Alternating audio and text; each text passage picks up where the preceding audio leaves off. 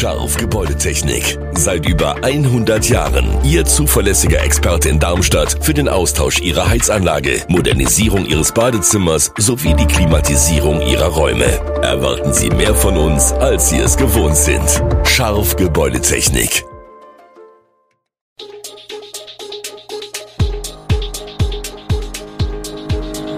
Gude, unser morgendliches News Update.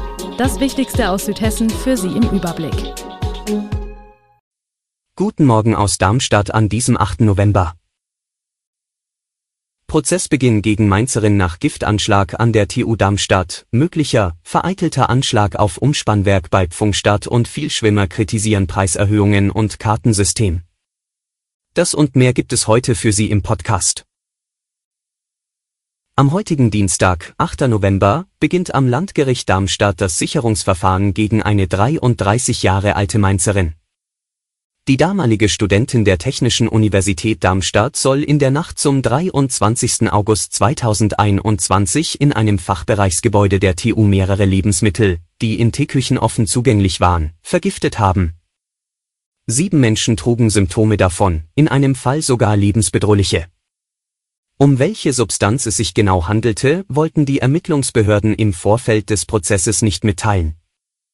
Medienberichten zufolge soll die beschuldigte Studentin einen Liquid-Ecstasy-Ersatz für die Kontamination mehrerer Lebensmittelbehälter verwendet haben. Als Studentin im Fachbereich Materialwissenschaften hatte sie Zugang zu den Teeküchen, die sich in dem Fachbereichsgebäude befinden. Die Ermittlungen zu dem Fall waren von einem bemerkenswerten Aufwand geprägt. Weil es keine direkten Augenzeugen gab, musste die bis zu 50-köpfige Mordkommission Detailarbeit leisten und insbesondere andere Personen aus dem Umfeld der Uni ausschließen.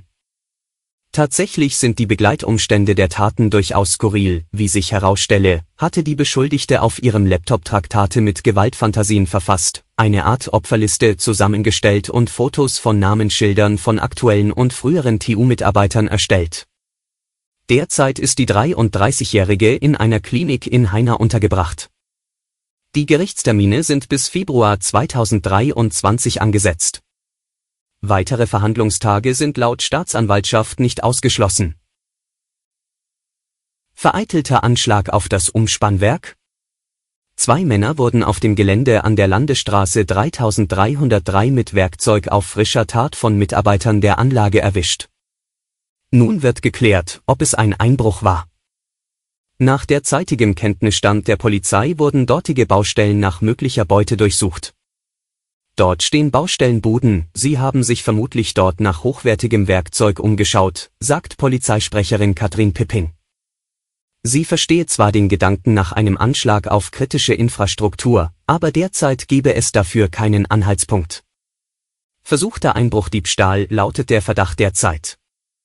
Dennoch, so einfach wird die Sache wohl nun nicht zur reinen Routine oder geht seinen normalen Gang. Wir schauen schon immer genau drauf, erklärt Robert Hartmann als Sprecher der Staatsanwaltschaft Darmstadt. Wir ziehen es auf jeden Fall in Betracht, dass es auch so sein könnte, sagt er. Sollten die Hinweise nur einen Verdacht zulassen, dass es eben mehr war als ein versuchter Einbruchdiebstahl, würde die Staatsanwaltschaft Darmstadt den Fall an die Kollegen in Frankfurt abgeben, Vielschwimmer in Darmstadt kritisieren die Preiserhöhungen, die im kommenden Jahr für Darmstadts Schwimmbäder gelten. Die Eintrittspreise werden nach dem jüngsten Beschluss des Stadtparlaments ab 2023 von 4,10 Euro auf 5 Euro für Hallenbäder und 3,50 auf 4,20 Euro für Freibäder erhöht. Vor allem der Wegfall der Saison- oder Zehnerkarten stört die Vielschwimmer. Von großer Empörung spricht etwa Klaus Kapelke, ein Vielbesucher des Nordbads. Er räumt ein, dass die Preise bislang sehr moderat seien, insbesondere für Nutzer von Saisonkarten, die im Falle mehrmaliger Wochenbesuchen teils nur einen Euro pro Eintritt bezahlten. Die Energiekrise hat die Stadt gezwungen, die Preise zu erhöhen, was durchaus legitim ist, stellt er fest. Doch er versteht nicht, warum die Stadt nicht einfach die Preise anhebt, sondern in dem Zuge die Saison- und Zehnerkarten abschafft und durch ein Bonuskartensystem ersetzt. Die größte Problematik sei jedoch die Teuerung für Freizeit- und Vielschwimmer durch Abschaffung der Saison- und Zehnerkarten. Bei einem durchschnittlichen Bäderbesuch von zwei bis dreimal die Woche ergebe sich für ihn als Saisonkarteninhaber aufs ganze Jahr gerechnet eine Preissteigerung von bislang 239 Euro auf dann 425 Euro. Dies entspricht einer Erhöhung um 77,8 Prozent. Nach Fällen in Hessen sind nun auch in Rheinland-Pfalz rechtsextreme Chatgruppen innerhalb der Polizei aufgeflogen. Am Montag hat sich die Staatsanwaltschaft Koblenz erstmals ausführlich zu den Ermittlungen geäußert. In der Mitteilung der Behörde ist von mehr als 50 Beschuldigten die Rede. Von diesen sind oder waren aber nur einige bei der Polizei beschäftigt. Zu den Beschuldigten gehören laut Staatsanwaltschaft nach derzeitigem Stand vier Beamte der rheinland-pfälzischen Polizei, ein ehemaliger Student der Hochschule der Polizei sowie zwei Beamte der Bundespolizei.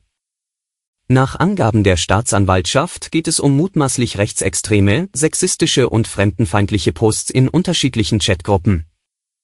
Es bestehe Anfangsverdacht wegen Volksverhetzung, wegen des Verwendens von Kennzeichen verfassungswidriger Organisationen, der Verletzung von Persönlichkeitsrechten durch Bildaufnahmen und wegen Gewaltdarstellung. Entdeckt wurden die Chatgruppen, als Beamte bei einer anderen Ermittlung das private Handy eines der Beschuldigten auswerteten die dabei gefundenen Chatinhalte lösten dann die neuen Ermittlungen und weitere Durchsuchungen aus. Ein rassistisches Banner sorgte am vergangenen Wochenende auf dem Hochheimer Markt für Aufsehen. Eine Besucherin störte sich an dem Banner Schaumküsse, Mohrenköpfe, Negerküsse, das an einem der Essenstände zu sehen war.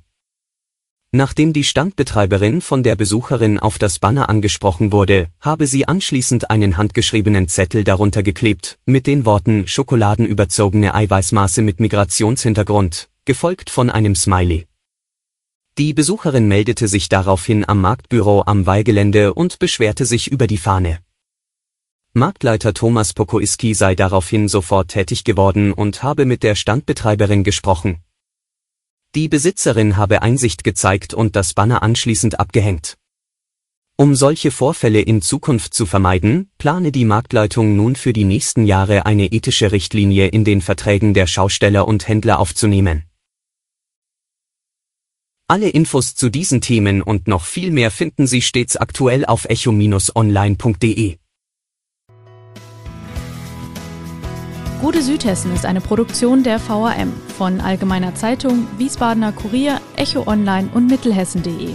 Redaktion und Produktion die NewsmanagerInnen der VAM. Ihr erreicht uns per Mail an audio.vam.de.